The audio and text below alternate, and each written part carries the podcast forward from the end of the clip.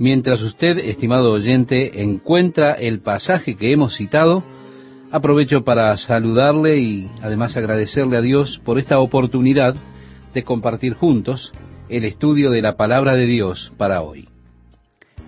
Bien, Jesús había enviado a sus apóstoles al ministerio. Ahora ellos regresan de esta misión evangelística. Y leemos allí en el pasaje bíblico, entonces los apóstoles se juntaron con Jesús y le contaron todo lo que habían hecho y lo que habían enseñado. Sí, ellos estaban compartiendo con él estos encuentros maravillosos, las conversaciones, las sanidades, el poder, la gloria de su experiencia de haber salido en nombre de Jesús y haber predicado su evangelio. Habiendo recibido sus reportes, él les dijo, venid vosotros aparte a un lugar desierto y descansad un poco, porque eran muchos los que iban y venían, de manera que ni aún tenían tiempo para comer. Ellos tenían suficiente tiempo para comer algo de camino, pero en esos días la comida era una gran ceremonia, y ellos no tenían mucho tiempo para eso. Estaban siendo tan presionados por la multitud que Jesús, ante la presión, la fatiga, los invitó a ir hacia el otro lado del lago, donde había un lugar desierto para que pudieran descansar. Probablemente a los discípulos esto les pareció una gran idea. Y leemos el verso 32 que nos dice, y se fueron solos en una barca a un lugar desierto. Pero muchos los vieron ir y le reconocieron, y muchos fueron allá a pie desde las ciudades, y llegaron antes que ellos y se juntaron a él. Capernaum está ubicada en el lado norte del mar de Galilea. Mide solamente nueve kilómetros de ancho. Usted puede ver claramente el otro lado del mar. Así que fácilmente las personas podían ver en qué dirección se dirigía el pequeño bote. Y así fue que ellos corrieron hacia el extremo de la isla. Y cuando atravesaron Bethsaida y esas ciudades, las personas se preguntaron por qué estaban ellos corriendo. Si usted ve a alguien corriendo, bueno, usted piensa, ¿qué es lo que está sucediendo? Jesús desembarcará allí del otro lado. Así que muchas personas de esas ciudades se unieron a ellos, hasta que finalmente, cuando Jesús llegó con sus discípulos, ya había allí al menos cinco mil personas, sin contar las mujeres y los niños. Ellos estaban esperando que el bote donde venía Jesús llegara. A esta altura puedo imaginar que los discípulos estarían más bien irritados con la desconsideración de las personas. Ellos dirían, ¿no se dan cuenta que necesitamos descansar? Queremos descansar, queremos relax. Es fácil irritarse y estoy seguro que los discípulos lo estarían con la multitud. Leemos el verso 34 que nos dice, y salió Jesús y vio una gran multitud y tuvo compasión de ellos. Estas personas tan hambrientas de Dios, necesitados de una verdadera experiencia con Dios. Sí, estimado amigo, Él tuvo compasión, porque Él los miró desde una óptica completamente diferente. Mientras que los discípulos tal vez los veían como una molestia, Jesús los vio como pobres y pequeñas ovejas que no tienen pastor. Ellos no saben hacia dónde dirigirse, están perdidos, no tienen defensa. Y es lo que nos dice el verso 34, porque eran como ovejas que no tenían pastor. Y debido a que Jesús tiene el corazón de un pastor, él tuvo compasión, se sintió movilizado por la situación. Y leemos en el versículo 34 en adelante, donde nos dice, y comenzó a enseñarles muchas cosas. Cuando ya era muy avanzada la hora, sus discípulos se acercaron a él diciendo, el lugar es desierto y la hora ya muy avanzada. Despídelos para que vayan a los campos y aldeas de alrededor y compren pan, pues no tienen qué comer. Respondiendo él, les dijo, dadles vosotros de comer. Ellos le dijeron, que vayamos y compremos pan por doscientos denarios y les demos de comer. Él les dijo, ¿cuántos panes tenéis? Id y vedlo. Y al saberlo dijeron, cinco y dos peces. Y les mandó que hiciesen recostar a todos por grupos sobre la hierba verde. Y se recostaron por grupos de ciento en ciento y de cincuenta en cincuenta. Entonces tomó los cinco panes y los dos peces, y levantando los ojos al cielo bendijo y partió los panes, y dio a sus discípulos para que los pusiesen delante. Y repartió los dos peces entre todos, y comieron todos, y se saciaron. Y recogieron de los pedazos doce cestas llenas, y de lo que sobró de los peces, y los que comieron eran cinco mil hombres. Quiero decirle, estimado oyente, el primero de los dos incidentes registrados en que Jesús milagrosamente alimenta a la multitud solamente con cinco panes y dos peces es este caso. Pero luego, cuando recogieron, aquí está lo interesante, recogieron doce canastas llenas, luego de que todos habían comido, por supuesto. El verso 45 dice, enseguida hizo a sus discípulos entrar en la barca e ir delante de él a Bethsaida, en la otra ribera, entre tanto que él despedía a la multitud. Y después que los hubo despedido, se fue al monte a orar. Había sido un día muy duro. Quizá usted en una situación así intenta escaparse para descansar. Llega a la orilla y allí hay diez mil personas esperándolo. Así que usted da lo mejor de sí hasta que llega la tardecita, y luego realiza este milagro. Usted debe estar realmente listo para ese descanso. Él ordenó a sus discípulos entrar en la barca e ir hacia la otra ribera, pasando Bethsaida, que se adelantaran, mientras él mismo despedía a la multitud. Pero ahora él necesita descansar. ¿Y cómo fue que encontró Jesús ese descanso? Sí, estimado oyente, él encontró descanso cuando se dirigió a un monte a orar. Él siempre encontró fortaleza a través de la oración. Era el lugar de descanso y el lugar de fortalecimiento. Nosotros debemos aprender la fuerza de la oración.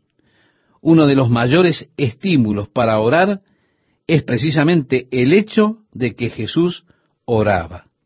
Y mire, estimado amigo, si él sentía que la oración era una parte tan esencial en su propia vida, siendo quien era él, ¿cuánto más esencial es la oración para nosotros?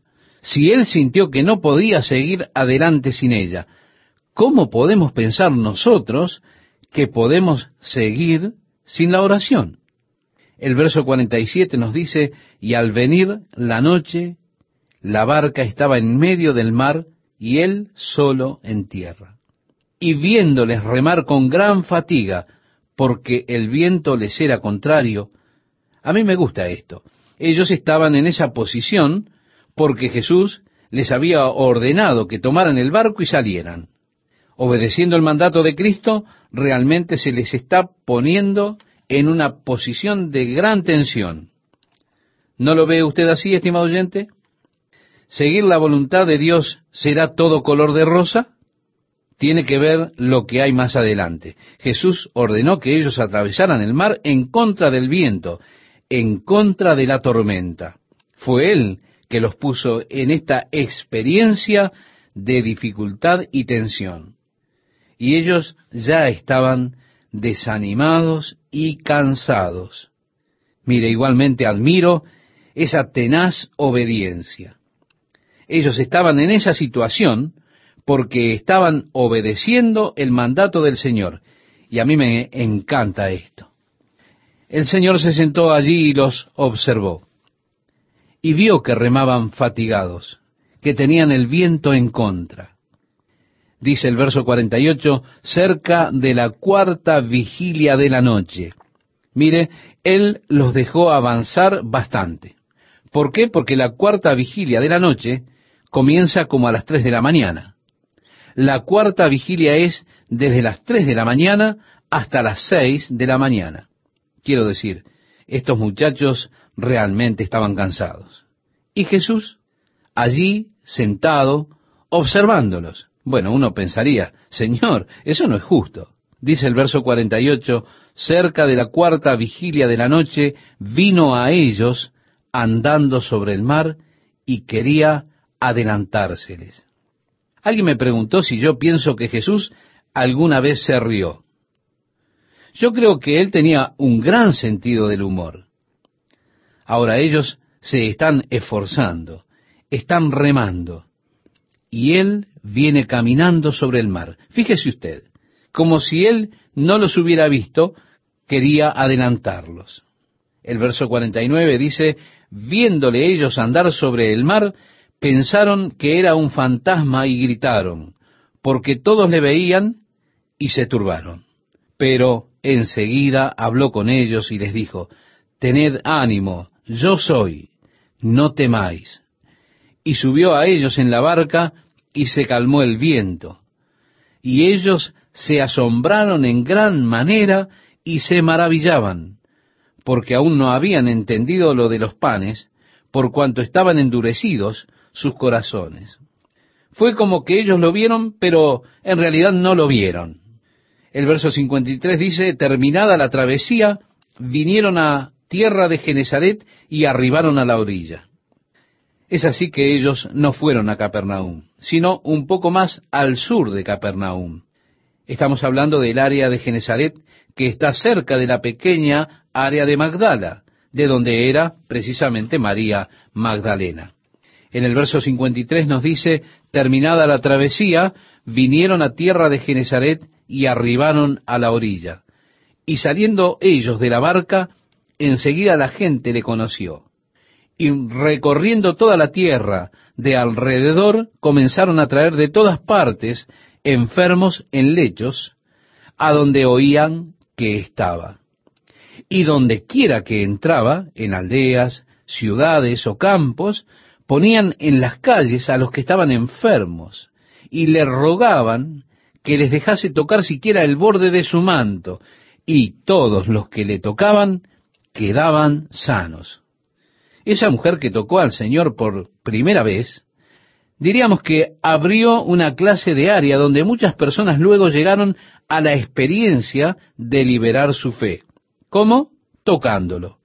Y así leemos, y todos los que le tocaban quedaban sanos. En el verso 1 del capítulo 7 leemos, se juntaron a Jesús los fariseos y algunos de los escribas que habían venido de Jerusalén.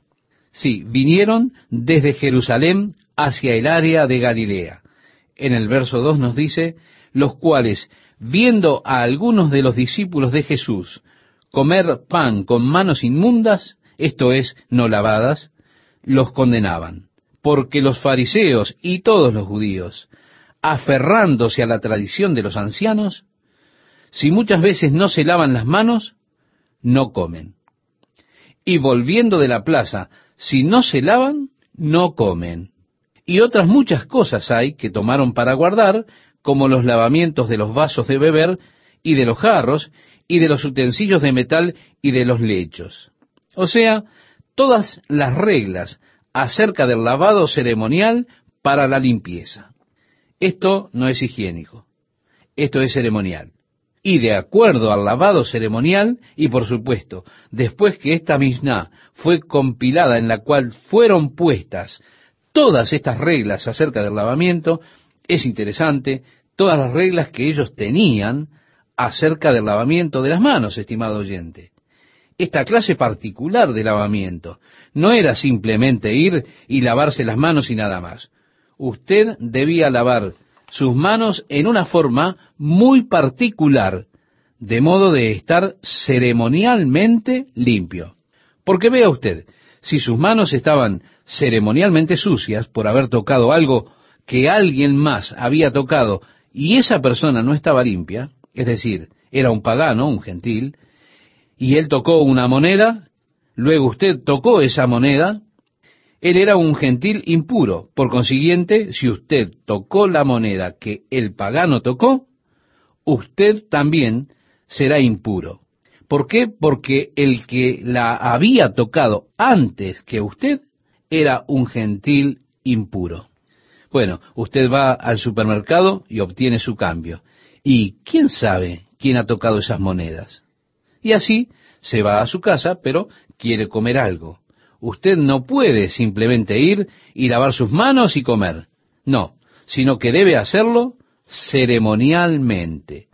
Y para hacer eso, usted debe, primeramente, tener alguien que le ayude porque debe tener para el primer lavado lo que ellos llaman la mitad de un log, esto es un recipiente hecho de madera, la mitad de un log de aceite, que es aproximadamente la capacidad de dos cáscaras de huevo, para entender mejor. Y lo que usted hace es, extiende los dedos de una mano hacia arriba y la frota con el puño de la otra mano, a medida que el agua se derrama sobre ellas. Entonces, frota sus dedos juntos, y luego el puño dentro de la mano, y luego hace lo mismo del otro lado. Y debe mantener sus manos así, porque cualquier cosa que lo toque será impura. Así que el agua con la que usted se está lavando ahora se vuelve impura. ¿Por qué? Porque usted la ha tocado. Y sus manos eran impuras ceremonialmente. Así es que usted debía mantener sus manos extendidas hacia adelante. Así el agua corría por sus muñecas, porque usted no querrá que esa agua gotee sobre usted, porque si lo hace, eso sería impuro también y tendría que volver a pasar por otro lavado. Luego, debido a que el agua usada ahora es impura y lo que gotea es impuro, debe mantener sus manos inclinadas y separadas de usted y se vierte otro medio log de agua sobre sus manos mientras usted las mantiene hacia abajo para que se escurran los dedos. Esta es la manera en que ellos debían lavarse las manos. Ellos lo hacían varias veces durante la comida, pasando así por todo este lavado ceremonial. Además, estimado oyente, ellos tenían unas vasijas que usted no sabe qué pudo haberlas tocado alguna pequeña mosca tal vez se posó en la vasija, que a su vez esa mosca tal vez estuvo en el hombro de un gentil, de un pagano o algo así. Entonces ellos debían pasar por todo este proceso de lavamiento del exterior de la vasija. Era posible que cuando la vasija estaba abierta una mosca pudo haber entrado en ella. Así que usted debía romperla en pedazos cuidando de no dejar ni un pedazo suficientemente grande como para recoger aceite para ungir su pequeño dedo del pie. En otras palabras, debía ser totalmente deshecho. ¿Por qué? Porque era impuro. Y muchas reglas como estas. Si era metal, entonces había una ceremonia de lavamiento para esto, y usted podía volver a utilizarlos. Pero vasijas o platos, si eran lisos, estaba bien. Pero si el plato tenía un borde y se volvía impuro, entonces usted debía romperlo completamente. No lo podía volver a usar. Mire, todas estas reglas estaban codificadas en la Mishnah de estos lavamientos, que era la tradición de los ancianos. Llegamos ahora al verso 5 del capítulo 7, estimado oyente. Si usted me acompaña, vamos a leer juntos allí la palabra de Dios. Le preguntaron, pues, los fariseos y los escribas, ¿por qué tus discípulos no andan conforme a la tradición de los ancianos, sino que comen pan con manos inmundas? Respondiendo él, les dijo, hipócritas, bien profetizó de vosotros Isaías, como está escrito, este pueblo de labios me honra, mas su corazón está lejos de mí, pues en vano me honran enseñando como doctrinas mandamientos de hombres. Es interesante cuán fácilmente las tradiciones de los hombres se pueden volver dogmas, doctrinas de la iglesia, cosas que son simplemente tradiciones. Yo creo que una de las cosas más difíciles con las que tiene que tratar una persona es con las tradiciones. Estamos atados por las tradiciones. Las tradiciones se sujetan a las personas más que cualquier otra cosa, estimado amigo. Estas tradiciones están profundamente arraigadas en nosotros. Pero si usted estudia el trasfondo de las tradiciones, encontrará que muchas veces no tienen ninguna base bíblica. Frecuentemente las tradiciones se basan en el paganismo y con todo, debido a que han sido practicadas por tanto tiempo en la iglesia, se vuelven dogmas de la iglesia. Finalmente, son las doctrinas de la iglesia. Por ejemplo, Halloween, la tradición del trato o treta. Los niños con disfraces de brujas y duendes que andan por allí. Bien, ¿quién de ustedes padres quisiera negarle a su dulce hijo el privilegio de disfrazarse de bruja o fantasma o duende y que salgan con su bolsa por el vecindario a conseguir caramelos? Por supuesto, cuando yo era niño, no había tretas, solo eran tratos. Pero realmente cuando usted observa esta práctica, esta práctica está muy mal.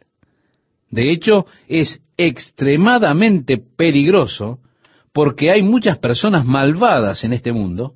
Hay personas que han puesto en las golosinas hojas de afeitar, aún veneno o cosas por esa naturaleza y cada Halloween los niños inadvertidamente recogen cosas dañinas. Muchos de ellos quedan heridos como resultado de esto. Aún así, los padres los ayudan, los apoyan en sus extorsiones a través del vecindario, pero es tradición. Podemos ver muchos defectos y aspectos negativos en esto, y aún así, ¿quién de ustedes tiene suficientes agallas para decirle a su hijo, no, tú no vas a salir este año. Es interesante, estimado oyente, cuán profundo se arraigan en nosotros las tradiciones. Es un placer para mí saludarles, amigos, amigas, de la palabra de Dios para hoy. Bien, si ya encontró el pasaje citado, le invito a que le demos lectura juntos. En nuestro texto de hoy Jesús dijo, porque dejando el mandamiento de Dios, os aferráis a la tradición de los hombres, los lavamientos de los jarros y de los vasos de beber, y hacéis otras muchas cosas semejantes. Les decía también, bien invalidáis el mandamiento de Dios para guardar vuestra tradición. En otras palabras dijo, están poniendo sus tradiciones por encima del mandamiento de Dios. El verso 10 dice, porque Moisés dijo, honra a tu padre y a tu madre, y el que maldiga al padre o a la madre, muera irremisiblemente. Pero vosotros decís, basta que diga un hombre al padre o a la madre, escorbán, que quiere decir mi ofrenda a Dios, todo aquello con que pudiera ayudarte, y no le dejáis hacer más por su padre o por su madre. Si usted maldecía a su padre o a su madre bajo la ley, usted era apedreado, pues debía honrar a su padre y a su madre.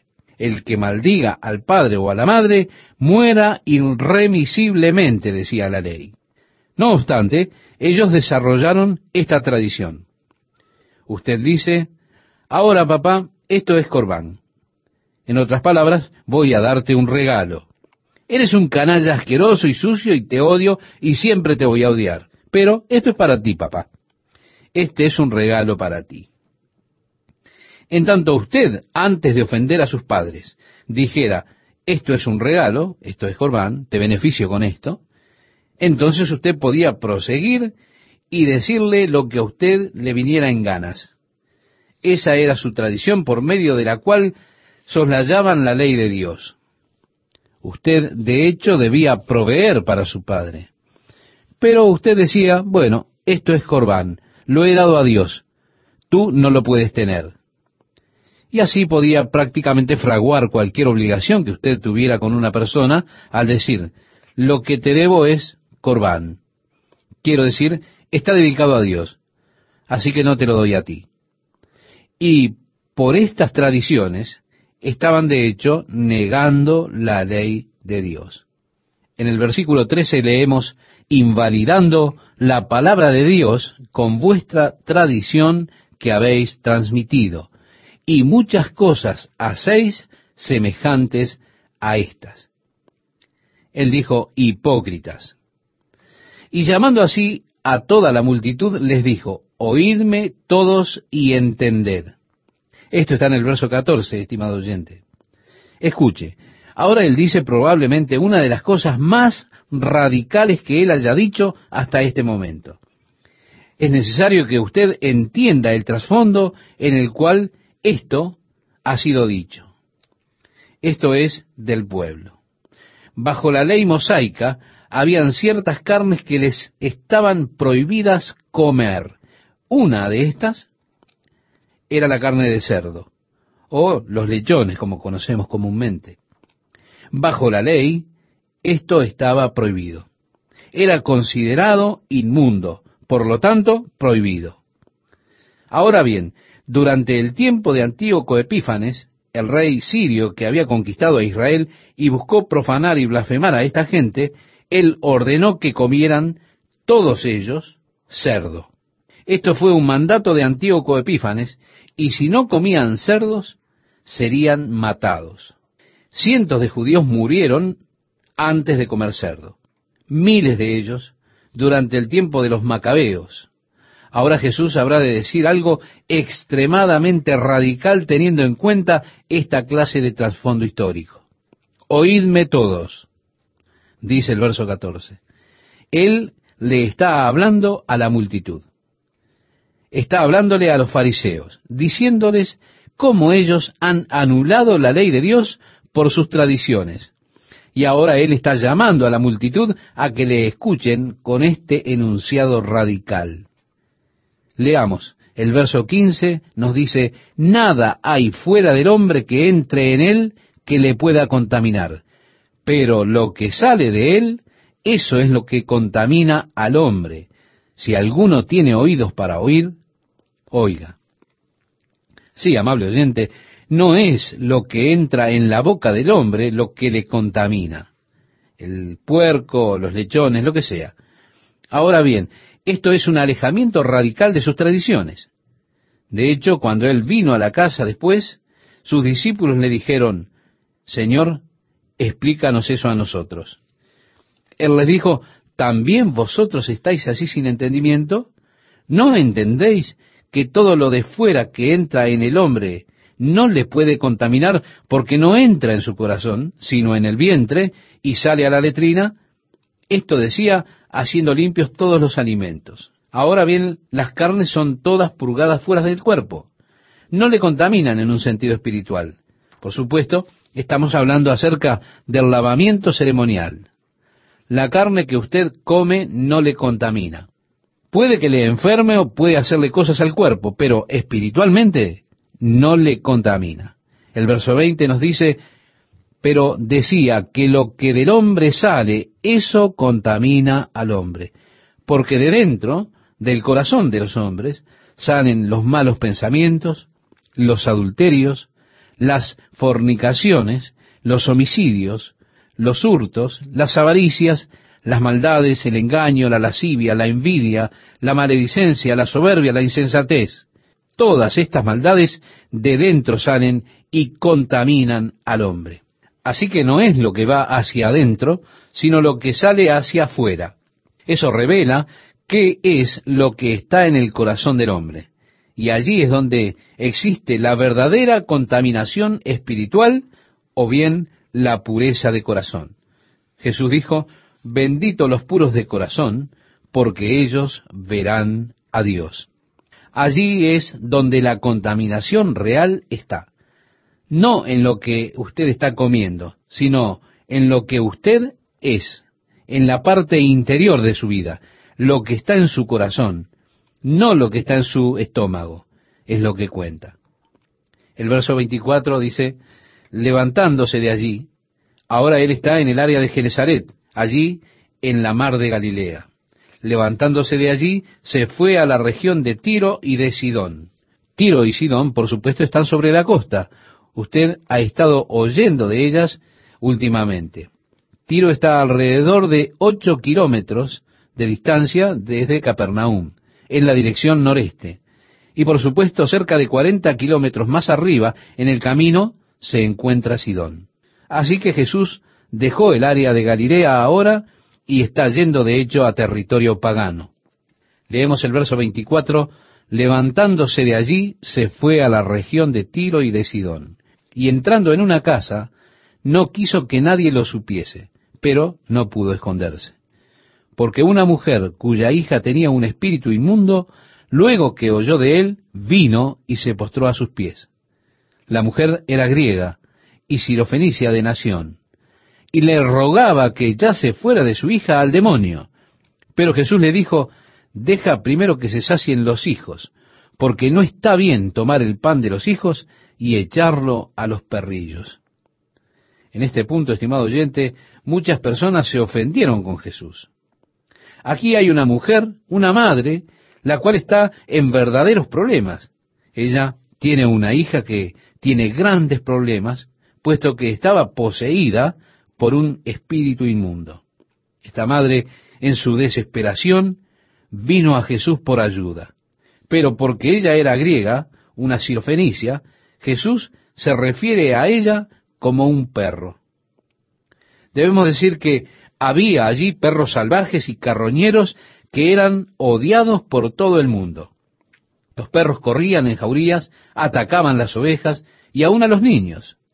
Eran realmente animales feroces, viciosos, odiosos.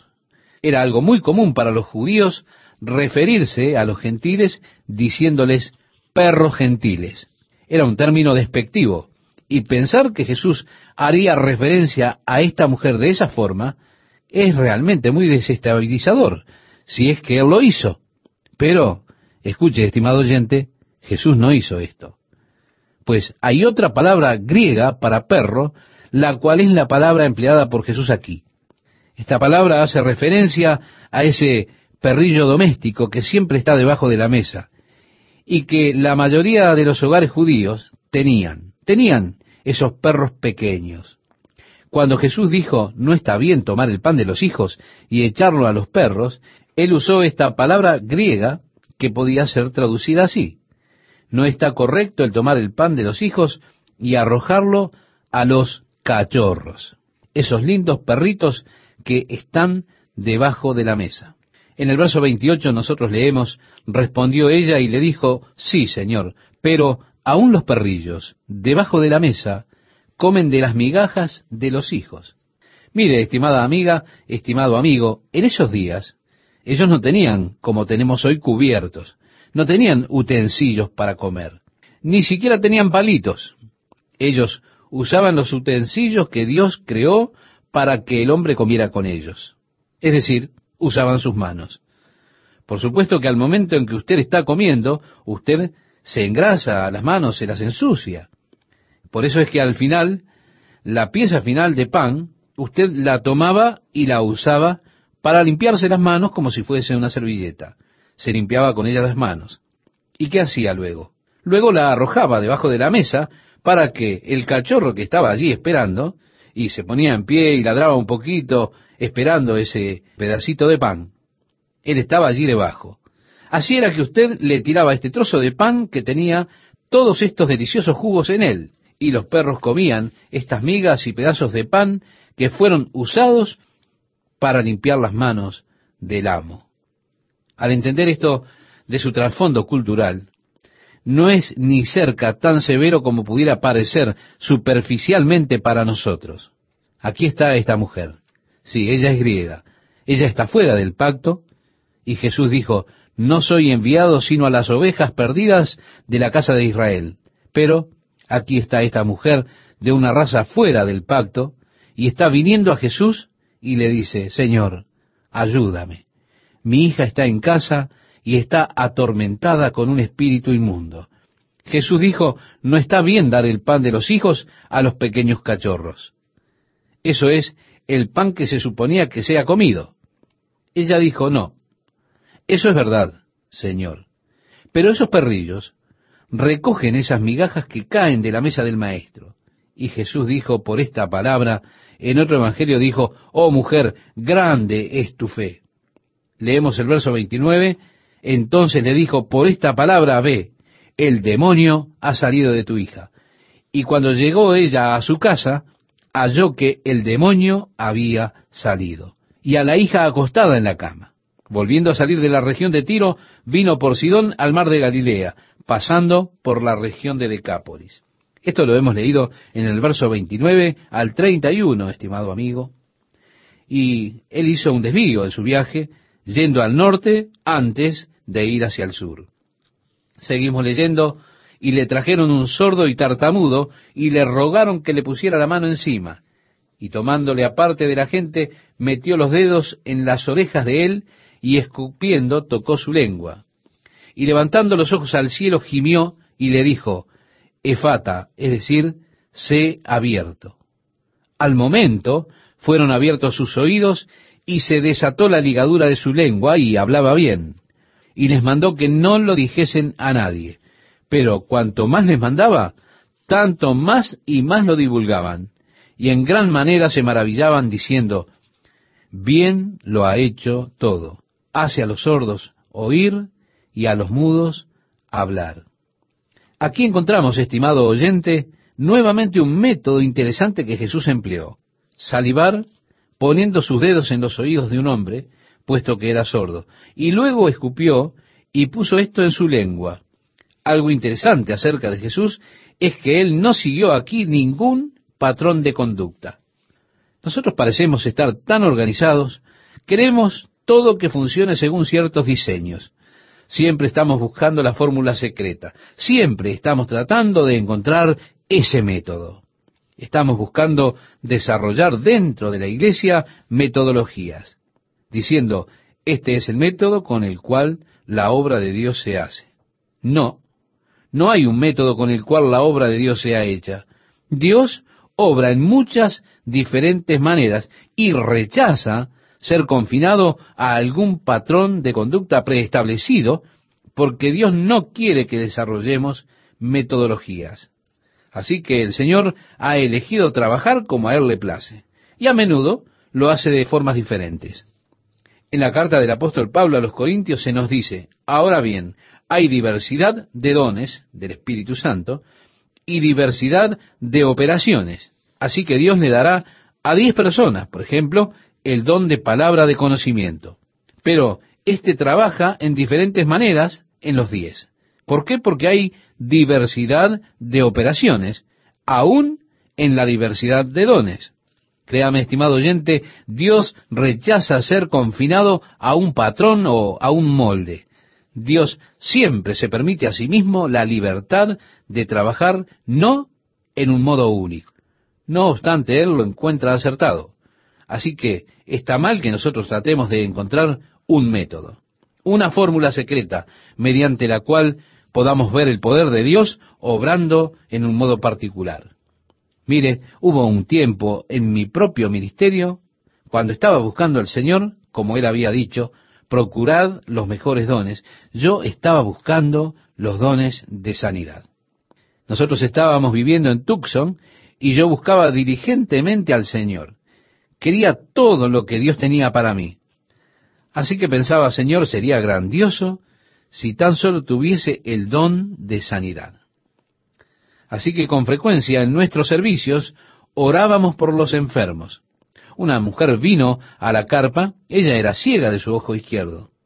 Así que sus amigos le trajeron para que orásemos por ella y así fuera sanada. De modo que puse mis manos sobre ella y oré a Dios que Él sanara su ceguera de este ojo izquierdo. Al orar, cuando dije, en el nombre de Jesús, yo sentí una sensación. Y eso es lo mejor que le puedo decir. Simplemente una sensación en mi mano izquierda. Cuando levanté mi mano y la mujer miró, para mi sorpresa ella dijo, puedo ver, puedo ver, gloria a Dios, puedo ver. Esto fue tan emotivo. Ella salió y le contó a todo el vecindario que podía ver. Mire, yo no puedo explicarlo. Estaba sinceramente sorprendido. Y si bien estaba complacido, con todo, estaba sorprendido. Así que ella comenzó a atraer muchas personas con diferentes enfermedades para que se orase por ellos. Y yo estaba tratando de recordar, bien, bien, ¿cómo fue que lo hice la otra vez? ¿Qué fue lo que le dije? Es interesante, como siempre estamos tratando de encontrar esa fórmula. Pero Dios no trabaja por medio de fórmulas. Él trabaja por su gracia soberana. Usted no puede poner a Dios en un molde. Así fue que Jesús no siguió los mismos métodos. Él usó métodos diferentes. Una cosa más, Él le diría a la gente, no le digan a nadie, pero ellos irían y hablarían de todos modos. ¿Por qué Jesús dijo, no digáis nada a nadie? Jesús estaba buscando anticiparse a cualquier intento prematuro de la gente motivado por los milagros. Estas gentes buscaban aclamarle y establecerlo como el Mesías. Había un día especial que Dios había previamente ordenado para que el Mesías fuese revelado al pueblo. Cuando Jesús estuvo en Caná de Galilea al comienzo de su ministerio y estaban en la fiesta de bodas y se quedaron sin vino. Su madre vino a él y le dijo, Hijo, se han quedado sin vino. Y Jesús dijo, ¿qué a mí? No es mi problema. Él dijo, mi hora aún no es venida. No apresures las cosas, mamá, en otras palabras. Mi hora aún no ha llegado. Jesús estaba constantemente esperando con ansias esa hora en la cual Él sería presentado como el Mesías. Y una y otra vez le escuchamos decir, mi hora aún no es llegada. Así que él dirá, mirad, dejadlo así, no lo digáis a nadie, porque buscaban prematuramente proclamarlo como el Mesías. Así fue que después de la alimentación de la multitud, ellos dijeron, wow, es el Mesías, tiene que ser él. ¿Quién más puede alimentarnos así? El Mesías. La era del reino está aquí. Miren, él puede tomar unos pocos panes, y puede alimentar a todo el mundo. Él pasó por el medio y desapareció de ellos. Dios había prometido un día. En los Salmos él declara, este es el día que hizo el Señor, me gozaré y alegraré en él, el día que el Mesías sería revelado. Y así Jesús estaba buscando detener cualquier movimiento de la gente para que de manera prematura se adelantaran al plan de Dios, para buscar establecerle a Él como Mesías. Así que eso es por lo que Él les dijo, ve por tu camino, no le digas a nadie. Pero usted sabe, ¿no? Cuando Dios ha hecho algo como esto, ¿cómo se puede quedar callado? ¿Cómo puede estar uno pasivo? Y así, cuanto más trataba Él de detenerles, más lo publicaban. Y la gente se asombraba porque él podía abrir los oídos del sordo y soltar la lengua del mudo. Sí, estimado oyente, eran maravillosas obras hechas por nuestro Señor. ¿Qué tal, amables oyentes? ¿Cómo están? Realmente créame que estoy muy feliz de compartir con ustedes estos estudios de la palabra de Dios para hoy. Bien, si ya encontró el pasaje citado en el capítulo 8 de Marcos, comenzaremos a leer luego el verso 1. Antes quisiera comentarle, Marcos ya nos ha relatado cómo fue que Jesús alimentó cinco mil hombres junto con las mujeres y los niños con cinco panes y dos peces. Ahora encontramos un segundo milagro de multiplicación de los alimentos para poder satisfacer las necesidades de las personas. Es muy interesante, en el comienzo del ministerio de Cristo, cuando Satanás lo tentó, le dijo a Jesús, debido a que él tenía hambre después de cuarenta días de ayuno, si eres hijo de Dios, di a esta piedra que se convierta en pan. Pero, estimado oyente, Jesús no usó su poder para hacer milagros con el propósito de satisfacer sus propias necesidades físicas. Pero cuando se trata de las necesidades físicas de los demás, entonces sí, él deseaba usar ese poder no para satisfacer su propia carne o necesidad, sino que deseaba usarlo de manera de satisfacer las necesidades de los demás. Leemos los versículos 1 y 2 y nos dice, en aquellos días, como había una gran multitud y no tenían qué comer, Jesús llamó a sus discípulos y les dijo, tengo compasión de la gente. Bueno, aquí tenemos nuevamente esa palabra que se relaciona con Jesucristo, compasión por la gente. Siempre que él veía a la multitud de personas, su corazón se conmovía de compasión. Aquí él siente compasión por sus necesidades físicas. Es interesante ver qué considerado era Jesús siempre. Muchas veces nosotros nos volvemos tan insensibles a las necesidades de los demás, pero Jesús nunca. Él siempre fue sensible a las necesidades de las personas. Y él dijo, tengo compasión de la gente, porque ya hace tres días que están conmigo y no tienen que comer. Y si los enviare en ayunas a sus casas, se desmayarán en el camino, pues algunos de ellos han venido de lejos. Él está preocupado por las personas que han estado siguiéndole durante tres días. Y es interesante que si usted procura ayunar, el tercer día parece ser uno de los más difíciles del ayuno en cuanto a la fortaleza física. De alguna manera, luego del tercer, cuarto, quinto día, su cuerpo ya cambia. Usted empieza a ponerse un poco más fuerte, comienza a perder esa tremenda hambre. Pero el tercer día es un día realmente difícil si una persona está determinada a ayunar. Jesús se dio cuenta que ellos habían estado allí por tres días. Algunos de ellos habían venido de lejos, y ahora enviarlos a sus hogares en esas condiciones, estarían debilitados, algunos quizá hasta se desmayarían. Leemos el verso 4 al 9 y dice así la palabra de Dios. Sus discípulos le respondieron, ¿de dónde podrá alguien saciar de pan a estos aquí en el desierto? Él les preguntó, ¿cuántos panes tenéis? Ellos dijeron siete. Entonces mandó a la multitud que se recostase en tierra y tomando los siete panes, habiendo dado gracias, los partió y dio a sus discípulos para que los pusiesen delante, y los pusieron delante de la multitud. Tenían también unos pocos pececillos, y los bendijo, y mandó que también los pusiesen delante, y comieron, y se saciaron, y recogieron de los pedazos que habían sobrado siete canastas. Eran los que comieron como cuatro mil, y los despidió. Nuevamente, estimado oyente, tomando unos pocos panes y algunos peces, él los bendijo y alimentó a una gran multitud de personas. Luego recogieron más cantidad que con lo que habían comenzado. En la alimentación de los cinco mil, cuando recogieron las doce canastas, la palabra para canasta es una palabra que significa una canasta típica que era usada por los judíos.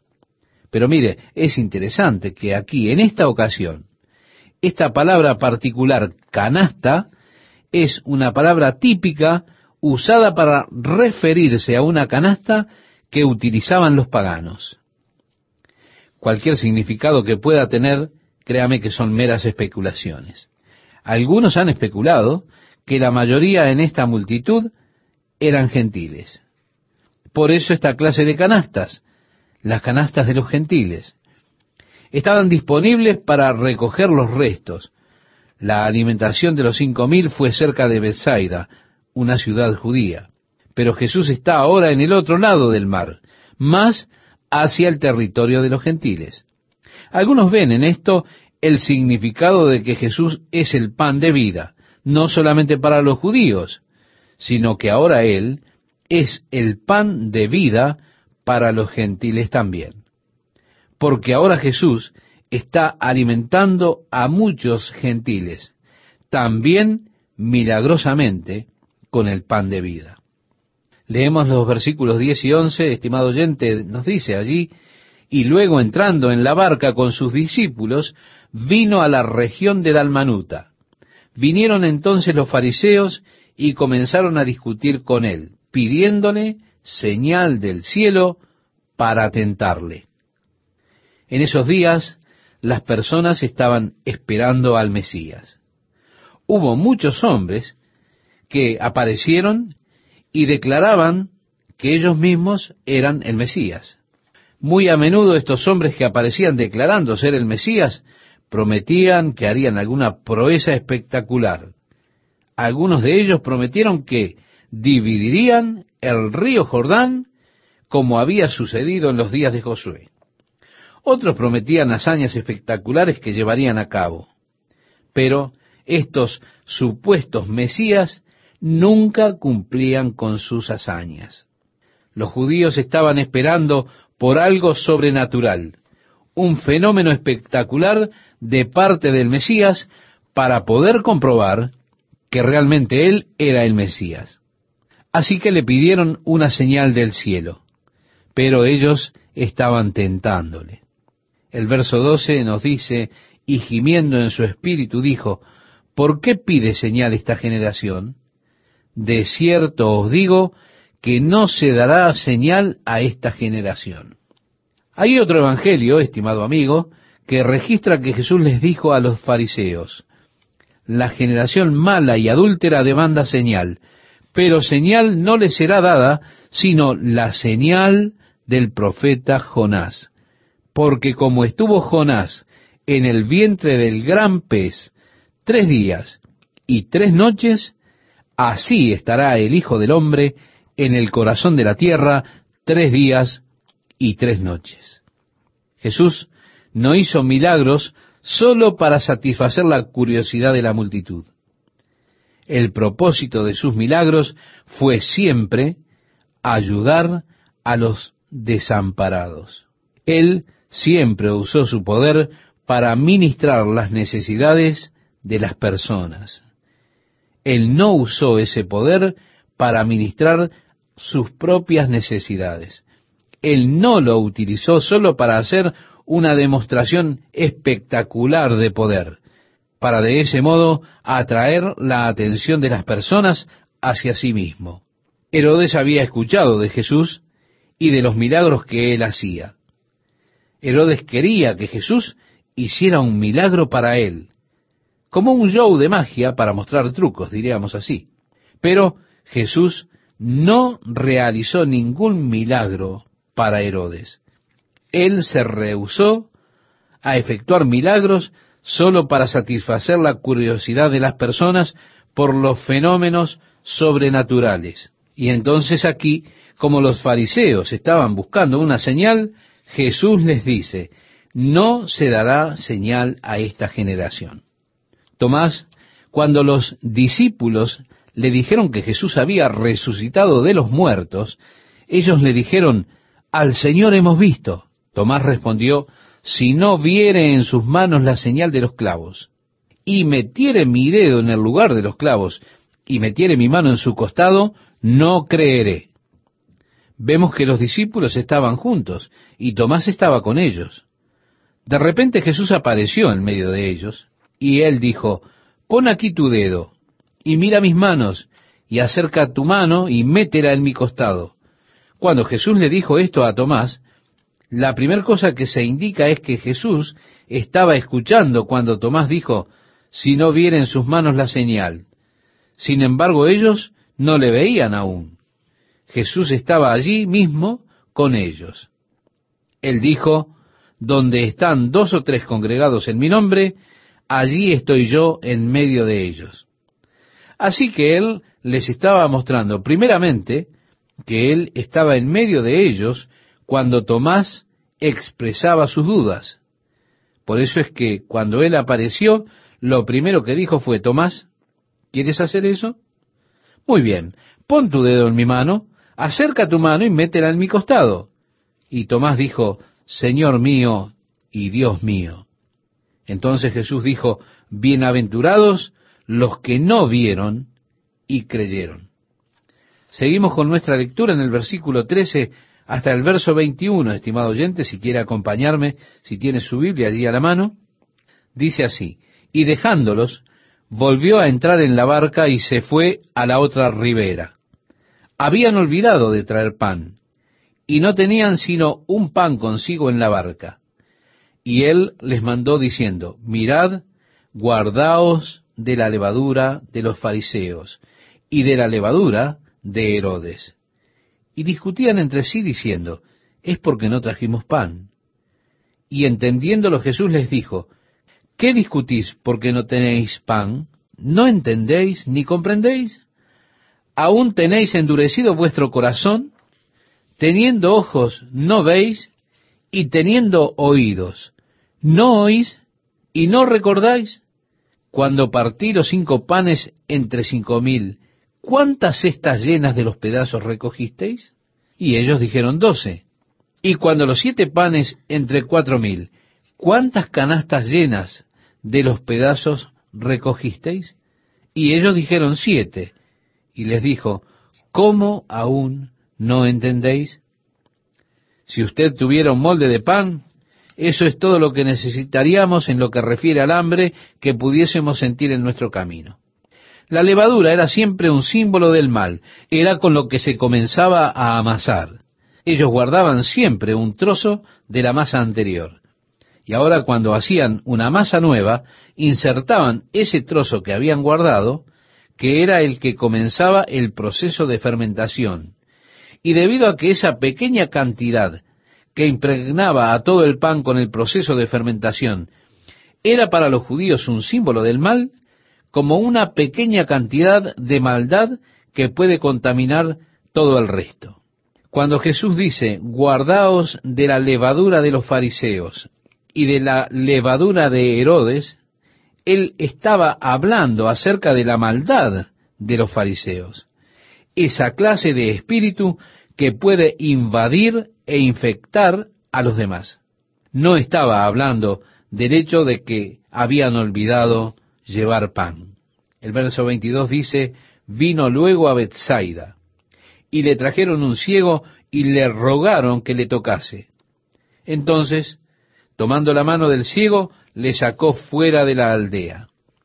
Mire, estimado oyente, en vez de realizar este milagro frente a todas las personas, Jesús lo sacó fuera de la aldea.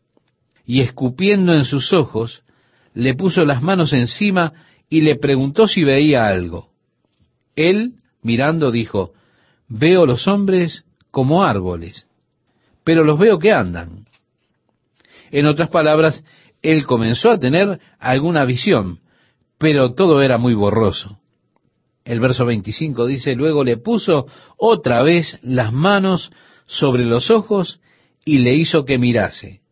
Y fue restablecido y vio de lejos y claramente a todos. Y lo envió a su casa diciendo, no entres en la aldea ni lo digas a nadie en la aldea. En otras palabras, vete a tu casa y no lo cuentes a nadie.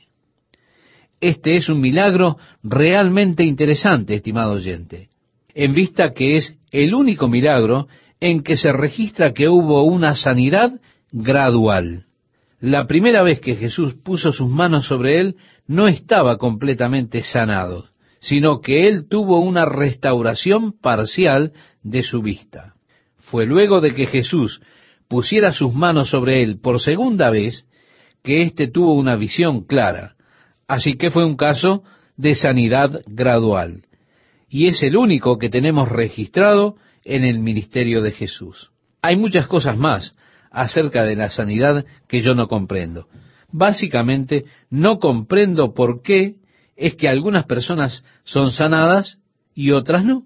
Si yo fuera Dios otorgando sanidad, creo que sería más generoso y tendería a sanar a aquellas personas dignas, como también hay algunas personas que son sanadas que yo nunca sanaría.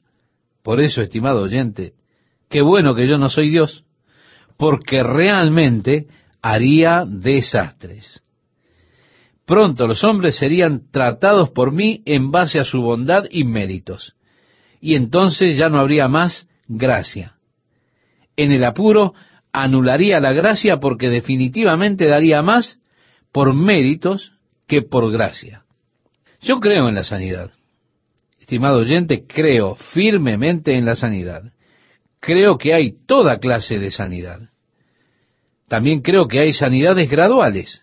Cualquier proceso de sanidad es divino en lo que a mí respecta. Incluso si el doctor ha operado y ha removido el apéndice u otra cosa y tiene que coser, el doctor no hizo que la piel y los tejidos se junten. Él hace la sutura y sabe que hay allí un proceso en que las células se habrán de unir nuevamente, sanarán y cicatrizarán ellas mismas. Él no hizo eso. Él solo conoce el proceso para la sanidad que Dios ha establecido. Hay un proceso establecido de sanidad divina en nuestros cuerpos. Y es divino simplemente porque es natural. Y yo le pregunto, ¿quién creó la naturaleza y el proceso natural? Hay algunos que se oponen a la sanidad divina, diciendo que todo está en la mente de la persona. Bueno, Dios ayude a esos pobres críticos. Si una persona tiene una enfermedad psicosomática y han orado por esa persona y ha sido liberado de esa traba psicológica y ahora está capacitado para funcionar correctamente, ¿por qué limitarlo? Yo no sé qué es lo que causó el problema en esa persona. Tal vez esta persona tenía un problema psicológico y estaba privado de cualquier visión y era solo algo psicosomático. ¿Y qué? Si esa persona vino y han orado por ella y ahora puede ver, ¿por qué no regocijarse en lo que Dios ha hecho? Él ha hecho una sanidad divina en su mente. Si usted no le reconoce físicamente, al menos ha sucedido en sus emociones y en sus mentes. Y Él habrá hecho una sanidad de las cicatrices o heridas o lo que sea que fuere que tenía la tal persona. Yo espero aceptar esto y oro a Dios por ello, para que pueda aceptarlo como una sanidad divina. Créame, yo he visto sanidades milagrosas, he visto sanidades graduales, también he visto personas morir. Y no sé por qué algunos tienen sanidades graduales, algunos sanan milagrosamente y algunos no son sanados. Yo no sé la respuesta. No está eso en mi entendimiento. Dios a veces trabaja de maneras que nosotros no esperamos. Dios a veces trabaja de manera natural, pero no obstante es el trabajo sobrenatural de Dios.